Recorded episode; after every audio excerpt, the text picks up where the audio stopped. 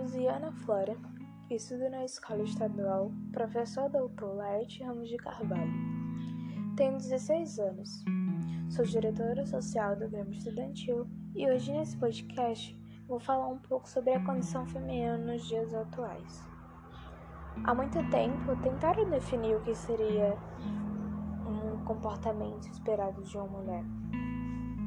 A mulher era e ainda vem sendo vista e tratada como um sexo frágil e sensível. Mulheres e homens, ao longo de boa parte da história da humanidade, desempenhavam papéis sociais muito diferentes, trazendo a desigualdade sexual. A desigualdade sexual existente tem como prejuízo maior para a figura feminina.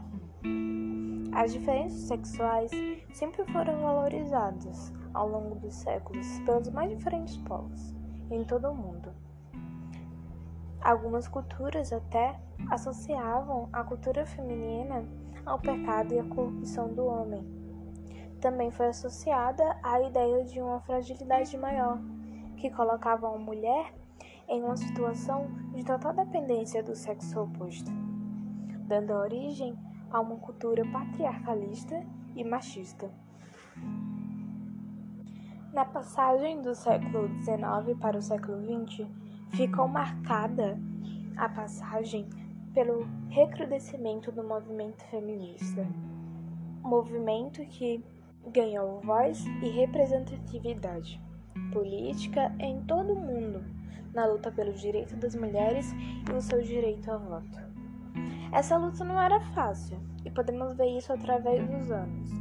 Embora a proclamação da República tenha ocorrido em 1889, foi apenas em 1932 que as mulheres brasileiras puderam votar efetivamente. E mesmo com esses avanços, ainda no início da segunda metade do século XX, as mulheres sofriam as consequências do preconceito e do status de inferioridade. Durante o tempo, houve mudanças fundamentais no papel social da mulher, mudanças significativas para os dias atuais. Mesmo com todas essas mudanças que ocorreram durante os anos, é preciso se pensar que ainda não há igualdade de salários, ainda está havendo o preconceito de gênero. Além disso, as mulheres ainda acabam por acumular algumas funções domésticas assimiladas culturalmente como se fosse a sua obrigação e não a do homem. Também tem a questão da violência contra a mulher, o feminicídio, o que é algo muito triste, embora a Lei Maria da Penha signifique um avanço enorme na luta pela defesa da integridade da mulher brasileira. Nos dias atuais, a gente ainda luta por várias coisas que a gente tem por direito. Mesmo assim, essa luta ainda continua. Tem várias coisas que conseguimos e outras que vamos conseguir. A mulher tem uma importância muito efetiva na construção da humanidade. E não é só por isso que ela tem que ser representada de uma forma agradável.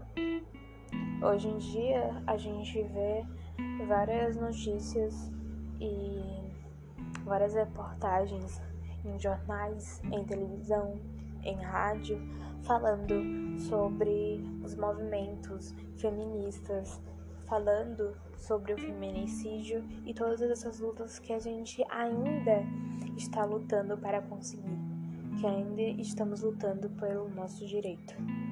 A luta ainda não acabou e eu acho que a gente como mulher sempre vai ter essa luta porque é bem difícil com que a gente faça as pessoas terem a ideia de que essa desigualdade não é certa. Meu nome é Luciana Flora e esse foi o podcast. Muito obrigado por ouvir até aqui. Edição do podcast feito por Manuela Catarine e Luciana Flora. Pesquisas feitas por Manuela Catarine e Luciana Flora. Roteiro feito por Luciana Flore. Fontes Infoescola Feministas A condição feminina